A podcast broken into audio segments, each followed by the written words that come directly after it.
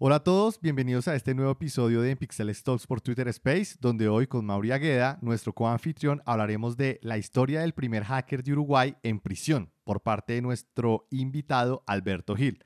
Alberto, un gusto tenerte por acá. Antes de comenzar, ayúdanos presentándote con una pequeña introducción sobre ti. Bueno, mi nombre es Alberto Gil, como decías tú, soy de Uruguay, eh, soy ingeniero en informática y hace 20 años aproximadamente que estoy trabajando en temas relacionados con la ciberseguridad, informática forense, eh, pentesting, ethical hacking, consultorías de, seguridad. He liderado proyectos para implementar este, en empresas eh, sistemas de gestión de seguridad basados, por ejemplo, en la ISO 27001. Eh, he pasado un poco por todos los los rubros que tiene la, seguridad informática.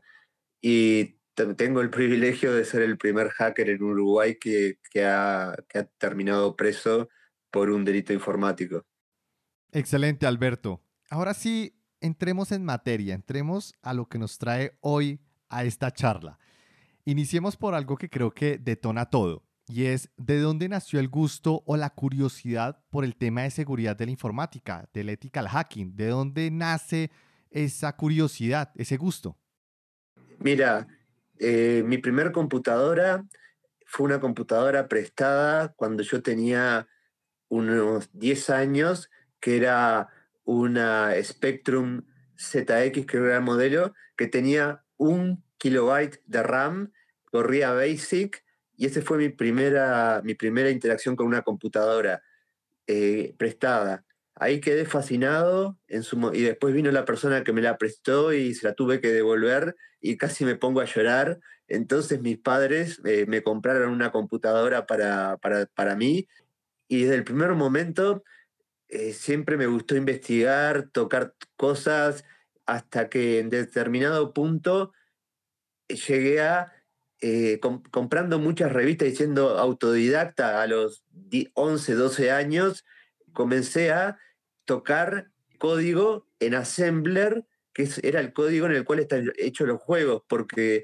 con las limitaciones de memoria que, las máquinas tenían en ese momento, los juegos no se programaban con, con, con lenguajes de alto nivel que generaban mucha carga, sino que se generaban directamente con Assembler. Y comencé a aprender de autodidacta y logré en un juego que se llamaba Emilio Butragueño de fútbol eh, hacer una modificación para que los jugadores se movieran dados vuelta de adelante para atrás. Es, esa modificación la mandé a una revista a España que se llamaba Micromanía y la publicaron. Y ahí quedé fascinado. Ese fue mi primer hack, tendría 12 años creo.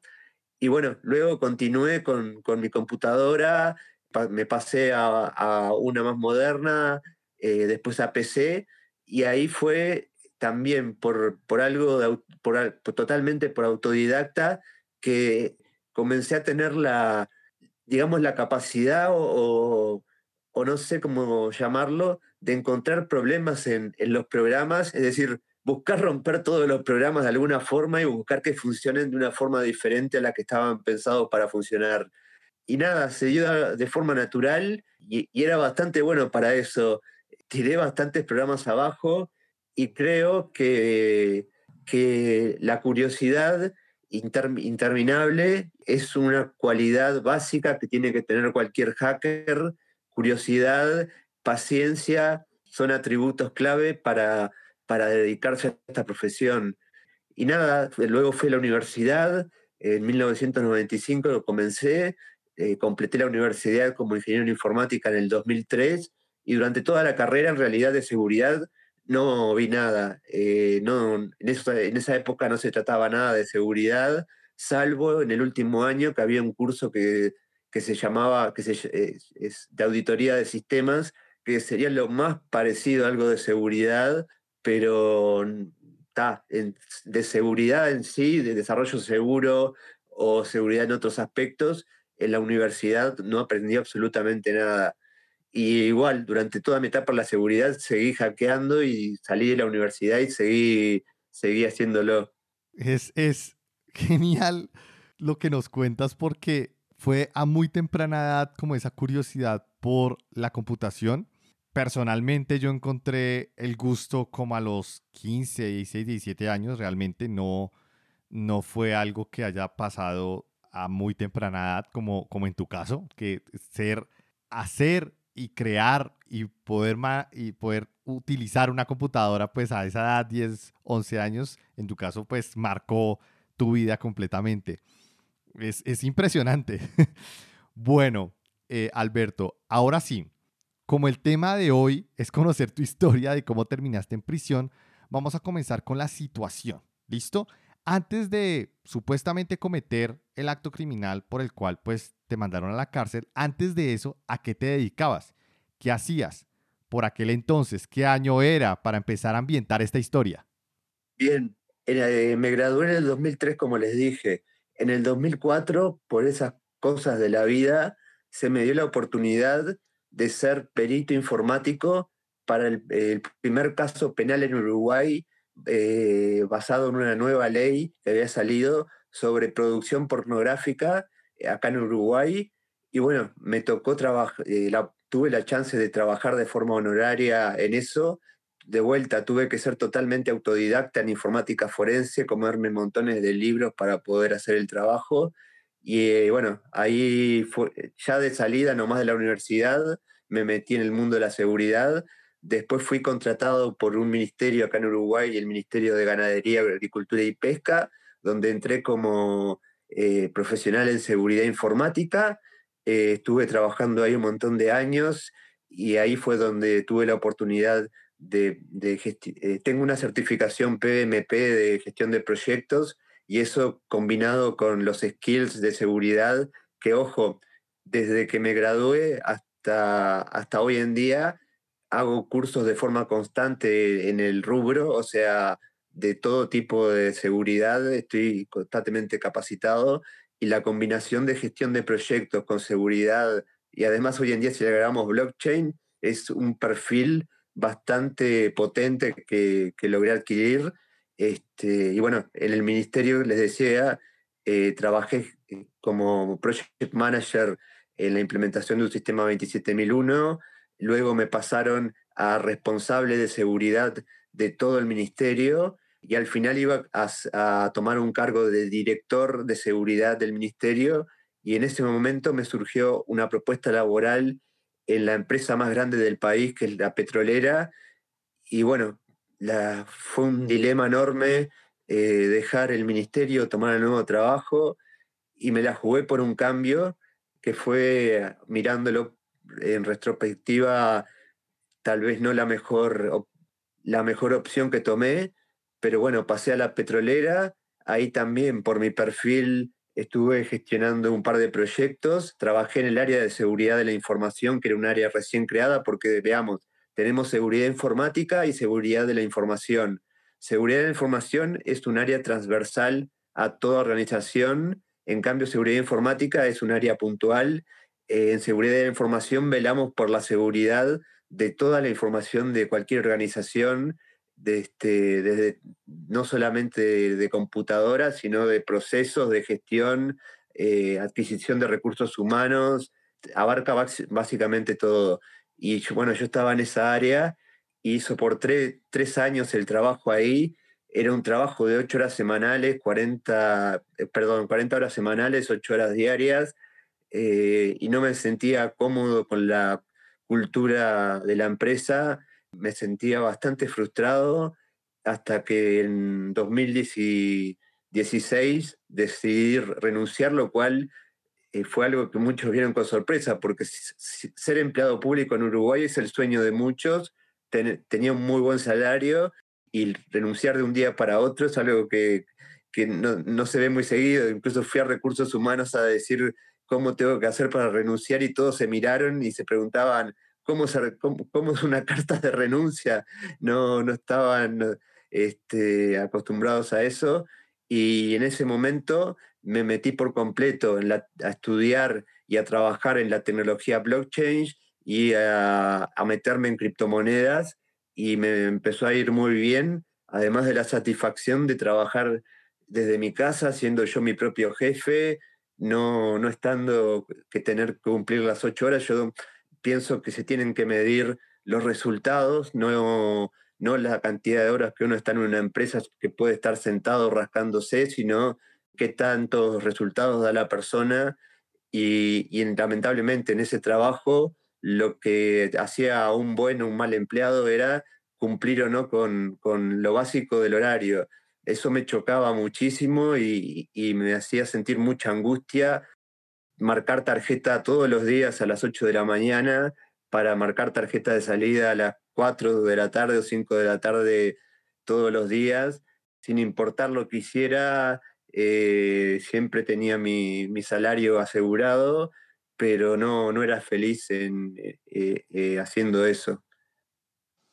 Sí, es creo que lo, primordial, ¿no? Uno, hace, hace poco platicaba con una persona que, que lo importante es siempre, primero, le, le decía hacia el primero eres tú y al final eres tú. Entonces, creo que, creo que fue una buena decisión a pesar de, de todo lo que comentaste, creo que la decisión es buena, te preocupaste por ti, creo que es lo importante.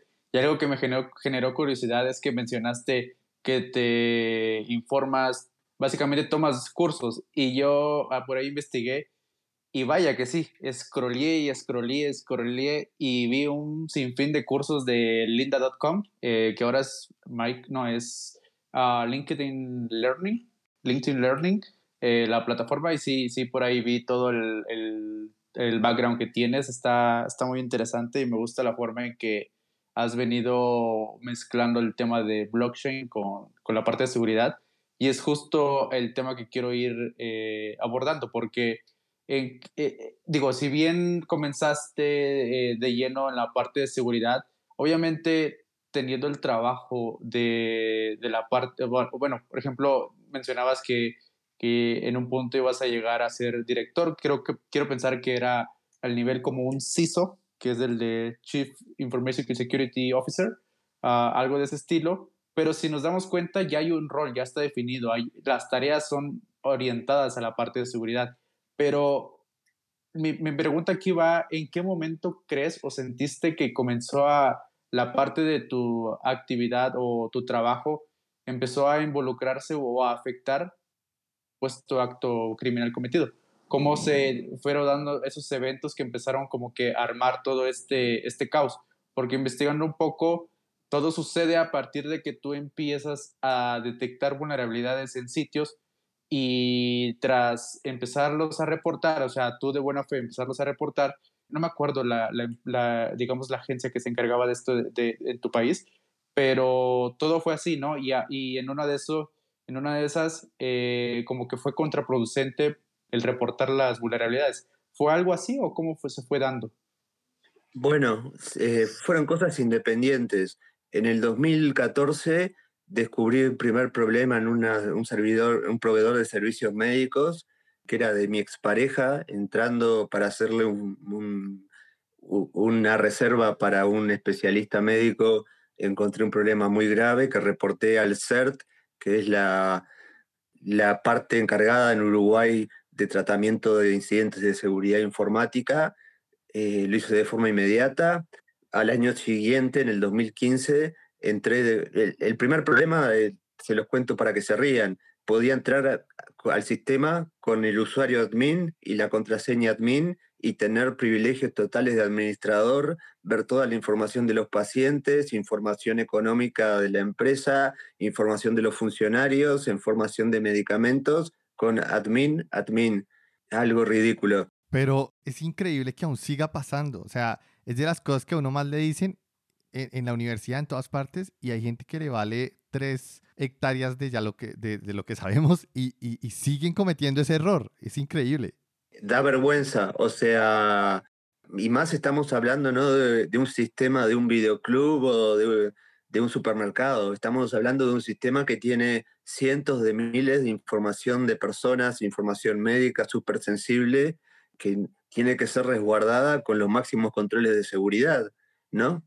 Claro. En el 2015, de vuelta entro al sitio de mi expareja, por mi expareja, y encuentro de que puedo de vuelta acceder a todo tipo de información del, proveedor de servicios médicos simplemente agarrando la, una determinada URL, modificando los parámetros de, la misma, puedo ir navegando por toda la información de los pacientes, también otro tipo de información de la empresa, o sea, no tenían implementada la autenticación sin, sin, sin tener usuario y contraseña, se podía acceder a todos, o sea, no había un control de autenticación para el acceso a esa, a esa, data.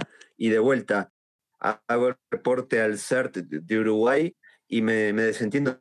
¿no? Yo reportaba de forma regular problemas que encontraba, no tan graves la mayoría con, comparados con estos, y siempre uno reporta y se, se olvida del tema. Eh, y ahí comenzó todo. Esos dos reportes que hice, Estamos hablando del 2015. En el 2017, Interpol toca la puerta de mi casa y me arresta. ¡Wow! Ahí cambió mi vida por completo. Mm, me arrestan, me esposan, me llevan a instalaciones de Interpol sin decirme nada. Eh, no, no, me dijeron mis derechos, si podía tener un abogado. en medio del, del camino hacia Interpol me mencionan el nombre del proveedor, Círculo Católico, el proveedor de servicios médicos. Me vino un alivio por ese tema, pero al mismo tiempo dije, qué raro que estoy esposado, si es por eso, o sea, no, no terminaba de entender la situación. Eh, me interrogaron en, a las 11 de la noche en Interpol, eh, haciéndome preguntas sobre si había accedido a tal o cual eh, objeto del sistema, es decir, si había accedido, me daban nombres de URLs de un sistema que fue generado con un, eh, con un generador que se llama Genexus, que es de muy alto nivel y genera código con URLs totalmente no mnemotécnicas, sino que, no sé, genera URLs de estilo eh, empresa.com barra A2432.aspx porque la genera de forma totalmente automatizada, no la genera un usuario este, a, las URLs y me preguntaban si accedí a A2432.spx, a de todo tipo de URLs de ese tipo, y yo mi respuesta era sí, creo que sí, y siempre asumiendo de que ellos estaban al tanto de que yo había reportado problemas eh, en la institución médica. Fueron bastante agresivos en ese interrogatorio porque eh, cuando en una de las veces que mencioné puede ser, no recuerdo, una de las personas de ahí me, miró con una cara de malo y me dijo, si no te acordás, mira que yo te ayudo a que te acuerdes. Y ahí le pregunto a la persona, ¿y cuál es tu nombre? ¿Cuál es su nombre? Y la persona no me responde. O sea, creo que actuaron, fue un procedimiento totalmente irregular por el simple hecho de no decirme si podía contar con un abogado, que sí tenía derecho a un abogado. Y yo estaba colaborando lo más que podía y, el trato fue bastante agresivo. Al final del interrogatorio me preguntan si mandé un, me, me, presentan una hoja con un correo electrónico impreso y me preguntan si yo lo envié y, digo, no, yo no envié esto. Y nada, me llevan a un calabozo, paso toda la noche ahí, al día siguiente vienen a mi casa a ejecutar una orden de allanamiento y durante la orden de allanamiento em, me, presionan, o sea, psicológicamente te, llevan a un punto donde, donde te, te, van, te van este, haciendo en la cabeza eh, un montón de, daño de tu forma de pensar y demás, y me dicen, mira, si, no, si confesás que mandaste esto, es lo mejor para vos, si no, vamos a ir a lo de tu madre le vamos a allanar la casa, le vamos a dar vuelta a todo, lo mismo con tu, con tu pareja en ese momento, le vamos a allanar la casa, le vamos a, llevar este, arrestada, o sea, te conviene reconocer. Y bueno, en ese punto entre la espada y la pared, sabiendo que yo ese mail jamás lo había enviado, decidí decir que sí, que lo envié, convencido de que iba a tener instancias posteriores donde se iba a poder corroborar de forma fehaciente de que ese correo electrónico jamás salió de mí, de mi casa, eh, que yo jamás envié eso. Y simplemente con esa confesión es, es lo que se utiliza para mandarme a prisión. Jamás se enteraron ellos de los reportes que había hecho y el director de seguridad del CERT fue llamado a ser este, declaraciones sobre mi caso y la, jueza le pregunta, Alberto Gil, eh, ¿reportó algún problema de seguridad en esta institución? Y el director del CERT responde que no recuerda, que revisó algunos archivos y no encontró nada. Eso cuando lo pude leer luego de, estar en cárcel y luego que salí de la cárcel a los meses que pude acceder al expediente de más de mil páginas, cuando leí eso, no podía salir de mi asombro. Fue la persona que respondió el primer correo electrónico con la primer, este, primer aviso sobre el problema de admin-admin y le respondió la jueza que no. En ese momento, imagínense la credibilidad que podía tener yo, cayó a cero. Si el director de seguridad de presidencia dice que no recuerda que yo haya mandado nada y yo digo que sí, la jueza le va a creer al director de presidencia y va a decir, este tipo, eh, Alberto, está mintiendo en todo, eh, no le podemos creer nada. O sea, fue un puñal por la espalda que sentí en ese momento y no me explico el motivo por el cual hizo esa declaración. Y nada, terminé, terminé preso en, en cuestión de 48 horas, estaba en la cárcel central de Montevideo. Wow, es, es, yo, yo, yo en este momento ya tengo, ya tengo piedra. O sea, quiero ir a darle un puño es, es, es, es, impresionante. O sea, por ejemplo, cuando leíste, o sea, aparte de la incredulidad y darte cuenta que esta persona prácticamente no recordaba que tú sí habías comunicado los problemas de seguridad, ¿qué otro sentimiento? O sea, ¿realmente sentiste rabia o, o, qué pasó? Porque es que una cosa es sentir asombro en el primer momento, pero ahí en adelante es como, ¿qué, qué acciones tomaste? ¿Fuiste a hablar? ¿Lo buscaste? ¿Qué, Ay, ¿qué ocurrió? Todo eso eh, está sumando para tomar acciones. Sí, con mi abogado, por, gracias a Dios, soy afortunado de que pude, cuento con un muy buen abogado y se tomarán acciones en su momento para, para ese y otro y una cantidad enorme de irregularidades eh, en el proceso, donde en el, en el, caso puntual este, la persona cometió un perjurio, o sea, eh, un falso testimonio ante un caso penal es algo, de, un funcionario público además, es algo que eh, es bastante grave. Ah, eh, más que su declaración implica o implicaba mandar a una persona a prisión con las implicancias que eso tiene, que ir a prisión puede destruirle la, la, vida a una persona, a su entorno, a su familia, cambiarle la vida por completo para mal. Más que rabia, sentí la traición, la traición de haber eh, intentado hacer lo correcto y como dije en, un post que, que, hizo una organización que se llama Hacking is Not Crime, que ahora yo soy, me invitaron a, a, a, ser parte de la organización, eh, escucharon mi caso, lo que mencionan es que mi, mi historia es un caso de donde la justicia se choca con la buena fe. Es básicamente así que describen mi caso y tal cual. Yo intentando ayudar sin ninguna, sin ninguna expectativa de ser retribuido, ni agradecido, ni nada, fue que hice los reportes para ayudar a, los demás, para, para evitar eh, daños mayores. Si alguien malintencionado podía hacer lo mismo que pudo hacer yo, los daños podrían haber sido enormes en, cientos de miles de personas.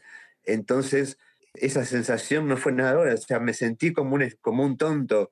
Eh, ¿Para qué me metí en esto? Dije, y la decepción que llevé, me llevé con estas personas es enorme. Nunca desde ese momento tuve la oportunidad de, cruzármelo.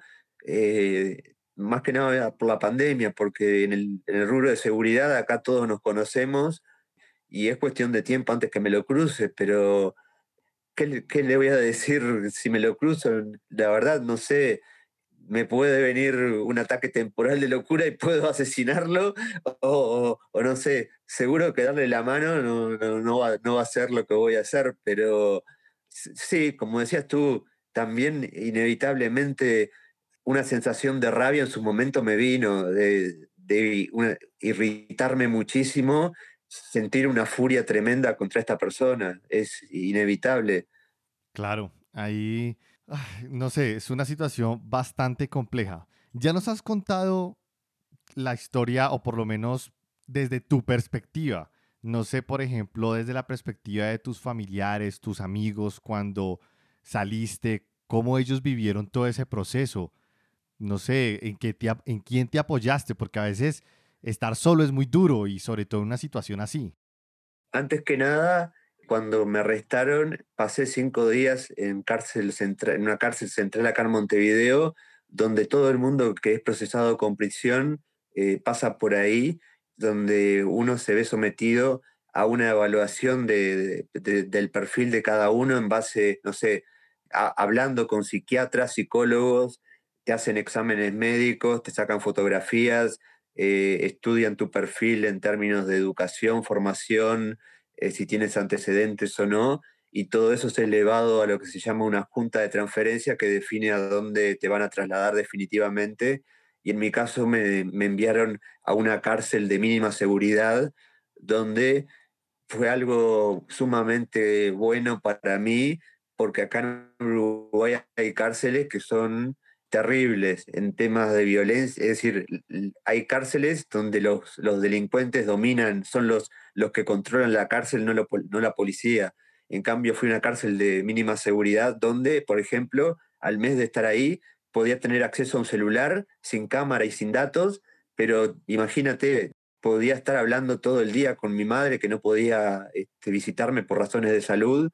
Y bueno, eh, al comienzo estaba totalmente agradecido de quien era mi mejor amigo de toda la vida, pero a las tres semanas que pasó todo esto, mi amigo desapareció por completo.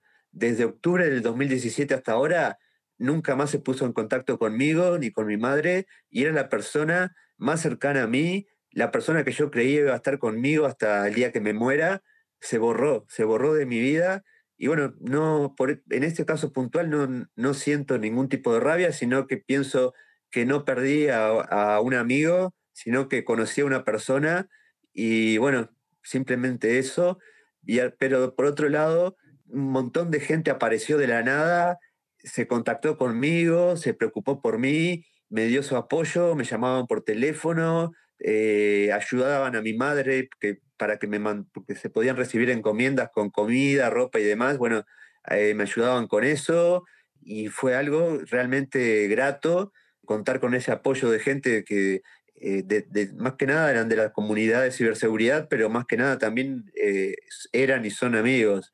Pero bueno, fue triste lo que pasó con, con esta persona que desapareció y en, en, en una parte personal a raíz de todo esto, mi, mi pareja en ese momento sufrió mucho porque a pesar de que me dijeron que si yo reconocía que mandé el mail no iba, no iba a pasar nada, la arrestaron, la torturaron psicológicamente, la quebraron, la chiquilina está hasta hoy en día en tratamiento por estrés postraumático, cortamos una relación que teníamos ocho años de pareja a raíz de todo esto. Esa fue la pérdida más grande que, que, que el costo más grande que, para mí tuvo todo este proceso y me causa mucha tristeza realmente que haya tenido que sufrir lo que sufrió por algo que no, no, no, no tendría que haber sucedido, ni ella para nada se merecía vivir lo que pasó. No sé qué decir, no, no sé, no sé si Mauri tenga algo que decir, pero es que es muy difícil. Es complicado, es complicado porque de hecho, hasta donde tengo entendido, Alberto, tú estabas reportando, digo, todos estos incidentes, pasó un tiempo y después llegó de la nada, ¿no? O sea, de entrada el impacto de, de la nada llegar, bueno, que lleguen contigo y suceda todo esto, luego las pérdidas que, que, que, que, surgieron de esos lazos afectivos, creo que sí es, es complicado. Yo me quedé pensando, digo, es, es, es complicado analizar todo, porque nadie mejor que tú, pues, el, que nos estés comentando, ¿no? Nosotros lo hemos leído por ahí, pero de escucharlo de tu voz es, es otro sentimiento más profundo que sí llega, es fuerte. Sí, este, no, es no es el primer lugar donde lo estoy haciendo en este momento y muchísima gente recalca cómo tengo la capacidad de hablar sobre este tema sin ningún tipo de problemas y ser abierto a, contar mi historia es que realmente no, no veo por qué no, sino todo lo contrario. Si yo hubiese tenido que vivir esto, pasar esto y luego tragármelo yo eh, y vivir eso con, dentro mío sin poder eh, expresarme eh, ni, ni, hacer conocer al mundo mi historia, sería, me hubiese sido algo que no me imagino de, frustrante. En cambio, hablándolo y, demás, me ha ayudado muchísimo y la gente valora mucho el hecho de que pueda contactarme y nada, y, les agradezco este espacio porque este tipo de oportunidades nunca las dejo pasar no importa cuántos oyentes llegue, el simple hecho de hablar y, que llegue a unos pocos y que pueda, pueda transmitirles este, a quienes lo escuchan, no sé, mucha gente me dice que mi historia es inspiradora eh, y, bueno, con que una persona me diga eso nomás, a veces pienso, bueno, todo lo que me tocó vivir, si logré inspirar a alguien, bueno, capaz que vale la pena. O sea, qué sé yo, transmitiendo mi historia, si puedo ayudar a alguien, nada, eh, la, satisfacción es enorme. Sí, totalmente de acuerdo, Alberto, totalmente de acuerdo. Y ven, tu historia, todo mientras ocurría, salió en las noticias, en la parte mediática, ¿cómo se vivió ese tema? ¿Tú supiste? ¿Sabes qué ocurrió ahí? Sí, sí, pero me, enteré al, al, tiempo cuando uno, estando arrestado, está incomunicado eh, en, la cárcel central y el tercer día de, estar recluido ahí, eh, uno va rotando por diferentes celdas y cae una persona por un fraude y bueno, inevitablemente surge la conversación de por qué está cada uno ahí y yo le digo por un hackeo a tal lado y el tipo me dice, vos sos el hacker, no te puedo creer, sos mi ídolo, paz, debes ser un genio. Y yo lo miro y le digo, ¿qué sabés del tema? Y me dice, sí, salió en toda la, televisión, en todos los diarios. Y yo dije, no, esto es broma. Tomó unas dimensiones mediáticas impresionantes. Llegué a la cárcel donde fui trasladado y apenas comenté por qué estaba ahí, todo el mundo empezó a, se me vino encima que, con admiración, con curiosidad, y todo el mundo conocía mi caso porque lo habían visto en la televisión, fue tapa de todos los diarios, periódicos eh, en ese momento, y yo no estaba al tanto de nada, de que había, era famoso y no lo sabía.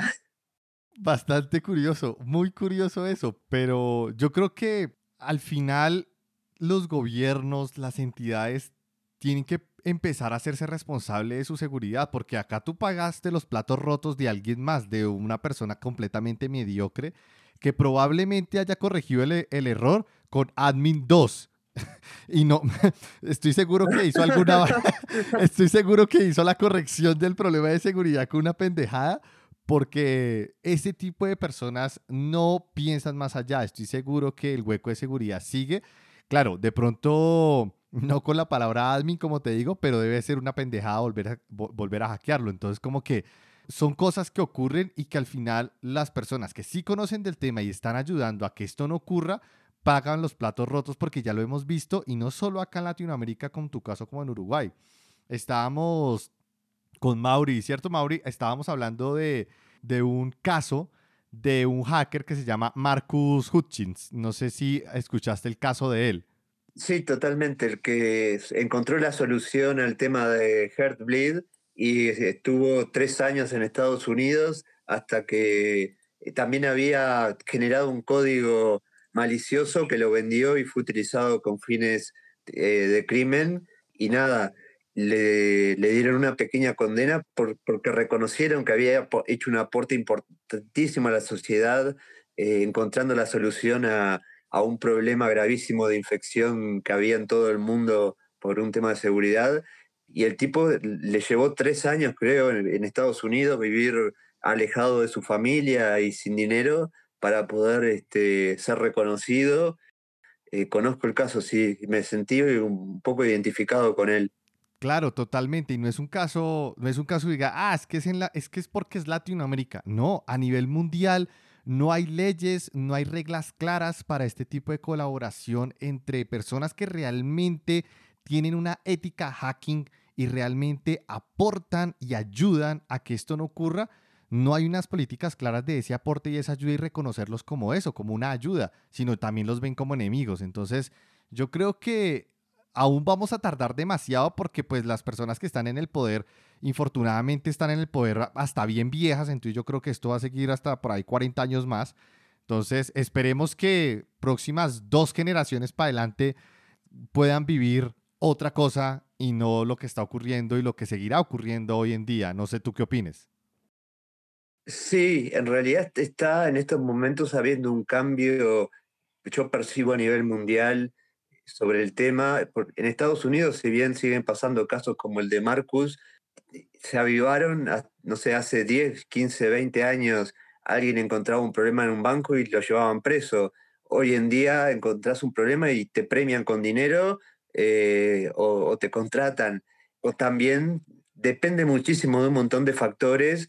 Eh, la lucha contra el cibercrimen, lo que pasa en Estados Unidos hoy en día es algo impresionante y bueno, yo estoy en contacto por, por el tema de haber divulgado mi historia por el mundo con muchas personas que estuvieron presas por delitos informáticos, desde una persona que hackeó el primer sistema, la primera persona que hackeó un sistema SCADA en Estados Unidos y estuvo 11 años preso, una persona que hizo un virus a principios de los años 2000 e infectó no sé cuántos millones de personas, gente de un hackeo que se llamó de Xbox, el, grupo de Xbox, que fue un caso impresionante donde eh, causaron daño por propiedad intelectual por 500 millones de dólares y estoy en contacto con esa gente y si te agarran en Estados Unidos por un delito de esto, no vas a tener la suerte que tuve yo de pasar ocho meses en prisión. estamos hablando de una década por lo menos pero en otros países, Europa, creo que están adelantados en el tema, pero en, eh, Turquía, India, eh, de India recibo decenas de mensajes de forma semanal donde mucha gente siente temor de, de, informar de temas de seguridad porque el gobierno puede tomar medidas contra ellos. En lugar de crear ese miedo en la población, uno está dándoles un servicio gratis de evitar problemas mayores, es decir, imagínate en un banco que vayas y avises, mira, tienes la, puerta de la caja fuerte abierta, gracias, agradeceme, no me mandes preso por eso, o sea, es algo que aporta valor a la gente que gestiona la seguridad más que causarle un daño, o sea, recibirlo en bandeja, no, no, no lo, no lo este, castigues creo que es importante validar y verificar la forma de, tratar esos tipos de, escenarios, ¿no? Y es parte del, siguiente punto que quería tocar, porque durante el tiempo que estuviste en prisión, ¿qué, fue lo que pasaba por tu mente? Uno muchas veces durante el trabajo, bueno, uno se abruma, carga de trabajo o a veces eh, la presión que se tiene por X o Y sistema de que eh, uno tiene esa responsabilidad de que todo quede bien, ¿no? Pero en tu caso es mucho más complicado porque estaba fuera de tu control eh, en, este punto, digo, tú estabas eh, bajo prisión y no tenías ese voz y voto de poder hacer lo que haces ahora. entonces, ¿qué, ¿qué pasaba? Porque hace rato comentaste justo el punto de, ok, ¿por qué me metí en esto, no? O sea, creo, creo que la mente empieza a dar demasiadas vueltas de mm, desde por qué me, me, dediqué a la seguridad informática, por qué empecé a, ayudar a organizaciones. Eh, en fin, eh, yo creo que muchas cosas pasaron por tu cabeza, inclusive desde la perspectiva que, que decías, ¿no? Hace rato que te volviste famoso, pero ¿cuál fue ese, esa sensación mayor en tu, en tu caso durante estos ocho meses? Primero, perder la libertad fue algo terrible. El hecho de tomar conciencia de que perdía la libertad fue algo choqueante en sus inicios, o sea, mm, saber de que uno ya no era más dueño de sus acciones y podía elegir fue un golpe psicológico tremendo. Eh, los primeros días en prisión, uno pasé con mucho miedo eh, en un entorno, eh, una prisión es un entorno violento, con muchas drogas, muchos conflictos, donde en un momento se está tranquilo y en al otro momento hay problemas por todos lados y uno los primeros días se intenta adaptar, mucha gente se acerca a uno con diferentes intenciones, unos aparentemente a ayudar a uno a guiarlo, pero siempre uno dudando de sus intenciones, hasta que uno llega, estoy convencido, eh, eh, llegué a la conclusión de que cuando uno por primera vez entra a prisión, más en un caso como el mío, que no tengo ningún perfil de, de criminal, llega a un punto que dice, ok, tengo dos opciones. Una, me pongo fuerte y salgo adelante de esto y no dejo que esto me destruya. O dos, me vengo abajo y que sea lo que Dios quiera. Incluso mm, pensamientos suicidas no tuve, pero no dudo que mucha gente los tenga.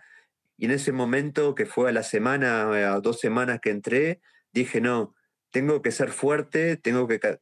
Tenía una actitud bastante pasiva, miedosa, como decía, eh, pero cambié y empecé a, interactuar con la gente, eh, a adaptarme al entorno, a la rutina, y las preguntas que me hacía eh, era, ¿y si hubiese hecho tal cosa y otra? Jamás me cuestioné por qué ingresé en la ciberseguridad ni por, qué, ni por qué estaba en seguridad informática. Eso jamás me lo cuestioné y, es un área que, para mí no es un trabajo, es una pasión que voy a seguir haciéndolo siempre lo que sí, sí, como comentaba Mauri, no podía salir de mi mente el, pensamiento de por qué carajo hice este reporte cuando no, no gané nada, jamás iba a ganar nada y sin embargo por eso estoy pagando por, e, de una forma totalmente alocada, estoy pagando por una decisión que tomé en un momento con toda la, la, mejor voluntad del mundo, de buena fe,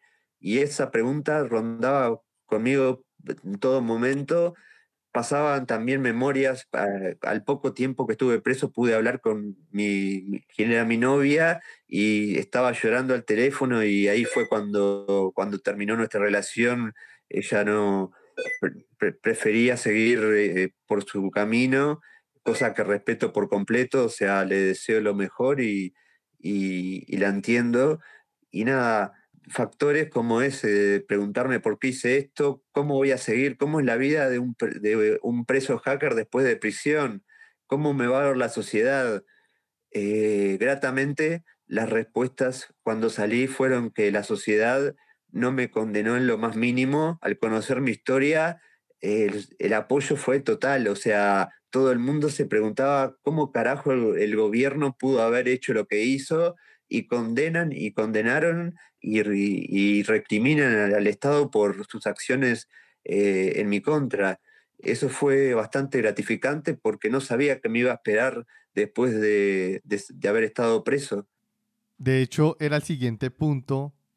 De hecho, era, era, uno de los puntos que teníamos por tocar, era eso después de salir sí la sociedad te había condenado, pero realmente lo tomaron muy bien y se pusieron fue de tu lado, no del lado del gobierno, no del lado del procedimiento, no del lado de la Interpol, ni de la policía, ni nada de eso. O sea, siempre fue, en tu caso, se están de tu lado, intentando entender por qué ocurrió lo que ocurrió y por qué una serie de acontecimientos inesperados entraron en juego y terminaron donde estuviste me parece bastante loco todo ello.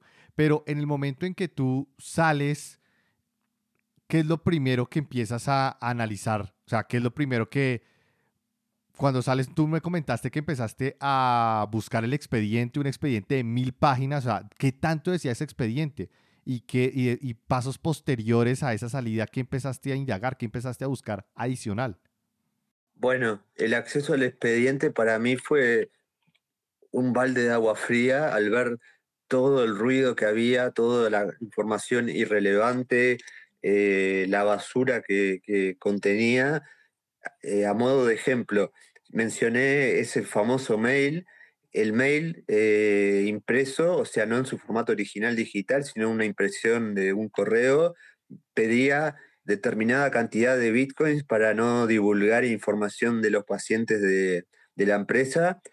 Y cuando tuve ese mail en mis manos, me di cuenta de que cuando decía enviar tantos bitcoins a la siguiente dirección, dos puntos, faltaba la dirección a donde depositar los bitcoins. Era imposible que la empresa se hubiese querido pagar, lo hubiese pagado, no, no contaba con dirección de pago.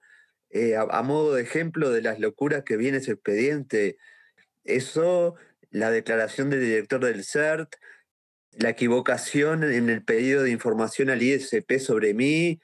Imagínense, el correo electrónico provenía de una dirección que no era una dirección descartable, era una dirección de un proveedor de servicios, entre otros de correo, y lo que está en la tapa del libro es primero pedirle a ese proveedor información sobre la cuenta. O sea, comenzamos por eso, si recibimos un correo en teoría extorsivo desde un proveedor de servicios de correo, nos contactamos con una orden judicial con ese proveedor y le pedimos información sobre el correo. Puede no, no surgir nada, pero es un paso que me parece de inicial y lógico para, para llevar a cabo. Y todos los pasos del procedimiento, la investigación y demás contienen ese tipo de falencias que dejan clarísimo que la policía, la Interpol, es totalmente incompetente para trabajar con este tipo de, de casos. En el primer interrogatorio me preguntan, ¿cuál es tu dirección de Facebook? Les digo, no tengo Facebook.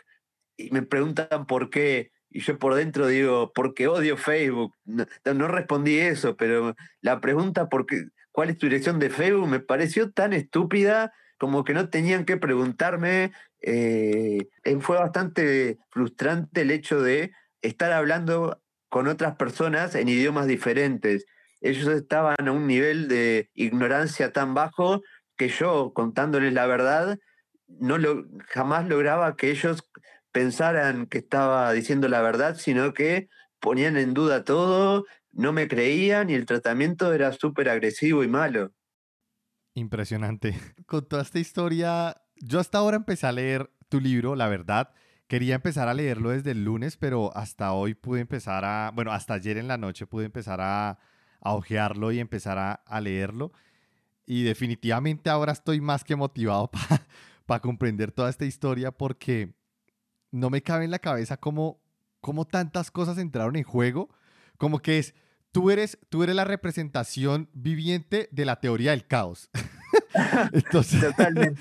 sí, entonces son de esas cosas que uno dice, ¿Cómo es posible que haya pasado tantas irregularidades tan pequeñas en tantos pasos? Todo converge para que termines ocho meses en la cárcel, se genere una difusión mediática gigante, termines teniendo tu pareja, tu familia, tus amigos, un problema personal, psicológico, de todo. O sea, es impresionante cómo ocurrió, la verdad. No, no salgo de mi asombro. Sí, es una cadena interminable de eventos desafortunados que llevan a eso. Es la ley de Morphy aplicada en cadena. No, pero es que el en cadena, en paralelo, en streaming, en todo al tiempo. Tal cual. Yo, y yo tengo una duda. ¿Y al final siguieron con el responsable de esa extorsión? No, eh, en teoría soy yo la persona. ahora con el tema de la pandemia, los juzgados están en feria, están cerrados y no hay resolución. Eh, soy, yo soy el único implicado en este momento en eso y la frustración que tengo es total porque eh, todo lo que les estoy contando no puedo transmitírselos a la justicia de una forma que entiendan. O sea, si bien mi abogado, como les dije, es bastante bueno, la justicia es muy poderosa, eh, tiene un ego tremendo y el hecho de haberme mandado a prisión por considerarme peligroso por mis altos conocimientos informáticos, hace de que llegar a reconocer de que se equivocaron es algo que sería extraño por el hecho de, que sería un golpe tremendo al ego de la jueza eh, el hecho de, reconocer una equivocación. Nada, el proceso sigue y, y yo soy la persona de interés cuando tengo tanto para decir y demás. Incluso les cuento, mi abogado logró anexar al expediente de mi libro en, castellano. Tengo el libro en inglés y castellano Este, la versión en castellano está, ahora forma parte del expediente, que es donde pude hacer los descargos de mi parte, la única vez que puedo hacerlos, eh, está en el expediente. De ahí a que lo lean, no sé, pero por lo menos se intentó y es muy, muy difícil transmitir a la justicia las cosas como son y mostrarles que de repente se equivocaron en algo. Es, es muy complicado. Eh, estamos hablando de gente muy poderosa como le decía, con egos que, son gigantes. Sí, entiendo. Sí, yo, yo, yo me quedé con la idea de que al final se había, bueno, no, no se había terminado, pero al menos seguía ese proceso de la, de la al menos el responsable real, ¿no? Pero está, está interesante, que todavía sigue abierto ese, ese caso. Sí, e, e incluso hay un tema, no me pregunten cómo ni por qué, porque yo no le encuentro sentido, en la legislación uruguaya hay lo que se llama ah, suspensión condicional de la pena. Y por más de que me encuentren, si me encuentran culpable del cargo, mi abogado, eh, que es algo que ya está aprobado, haciendo unas gestiones simplemente, eh, y yo como me, no he tenido ningún problema con la justicia desde que pasó esto hasta ahora, se me eliminan todos mis registros, eh, todo el registro eh, sobre mi registro penal queda en blanco como que si jamás hubiese cometido ningún delito. Es algo bastante curioso de la, de la parte del derecho penal acá en Uruguay que, pueda pasar eso y no, no, termino de comprenderlo como alguien que puede ser, llegar, puede ser encontrado culpable de algo, pueda tener su, su registro penal limpio eh, mediante unas gestiones. Qué curioso, qué curioso. De hecho, eh, Alberto, vamos a invitar a las personas que nos están escuchando actualmente, si tienen alguna pregunta, algo que quieran preguntar a Alberto. Eh, Alberto, muchas gracias por compartir tu historia. Eh, definitivamente es una gran experiencia y pues qué más que bueno que tengas la historia para compartirla. Ahora te pregunto, ¿cómo te ves? ¿Quién es el Alberto Daniel del futuro? ¿Qué esperas? ¿Cómo sigues trabajando? ¿Cómo sigues creciendo? Para seguir, porque es un, es un ejemplo de, fortaleza y de, mantenerse trabajando para contar la historia. Solo con el hecho de contar la historia eh, es impresionante. De verdad que admiro la forma en que has compartido la, la historia con nosotros. Bueno, muchas gracias por tus palabras, Alberto. Y es una pregunta excelente. Yo hasta antes que pasara esto, cumplía con lo que se requiere para ser un buen hacker o un hacker, cuando hablo de hacker, hablo en la buena, eh, el buen entendimiento de un hacker como persona que busca problemas e intenta solucionarlos de forma positiva. Tenía un perfil totalmente bajísimo, no existían en redes sociales, buscabas mi nombre en Google y no, no encontrabas ni cuenta de Facebook, ni de Twitter, ni de nada sobre mí. Estaba totalmente fuera del radar con todo esto fui sin quererlo, no lanzado a la fama, pero a pasar a ser una persona bastante notoria. Eh, al salir a los pocos meses tuve la oportunidad de, estar en Darknet Diaries, que es un podcast que hoy en día tiene como 10 millones de, de downloads de, episodios y mi caso llegó a más de 300.000 personas al día de hoy. Y nada, antes no, no existía en el radar y eso hace a un buen profesional de la seguridad. El mejor profesional es el que no, no se sabe que es profesional de seguridad. Ahora me siento una especie de Kevin Mitnick que estuvo en la cárcel y eh, ahora se dedica a, tener su compañía de seguridad, dar charlas y hablar este, sobre seguridad en todo el mundo. Esto que pasó, que en su momento lo vi como el fin del mundo para mí, lo que estoy intentando hacer es transformarlo en una oportunidad. O sea, agarremos el problema y en lugar de, que sea una tragedia, que sea una oportunidad para, para lograr visibilidad y utilizar esa visibilidad de forma positiva, no sé, para, ya sea para conseguir trabajo, que he recibido muchas oportunidades que por motivos que no voy a comentar no acepté. Me han invitado a un montón de charlas, He tenido la oportunidad de publicar dos libros, ahora estoy trabajando en un tercer libro y nada, quiero aprovechar esa visibilidad para convertir la, situación horrible convertirlo lo negativo en algo positivo. Lo que sí no me veo es en ningún momento saliendo del rubro de ciberseguridad. Eso es algo impensable para mí. Eh, voy por ese camino. La estrategia cambió, la estrategia de pasar desapercibido ya no va. El camino es siempre seguridad informática, ciberseguridad y hacking. Muchas gracias, Alberto. Muchas gracias. Gracias a ti. Vale, Alberto, ya se pasó la hora increíblemente. Muchas gracias por haber participado en este Pixel Talks. Estuvo muy interesante hablar contigo, conocer tu historia. Bueno, muchas gracias. Eh, la verdad, un gusto haber estado aquí y voy a seguir siguiéndolos por estos espacios que son fabulosos. Muchísimas gracias, Alberto. Muchas gracias, Mauri. Y nos vemos hasta la próxima. Bueno, nos escuchamos a la próxima. Hasta pronto.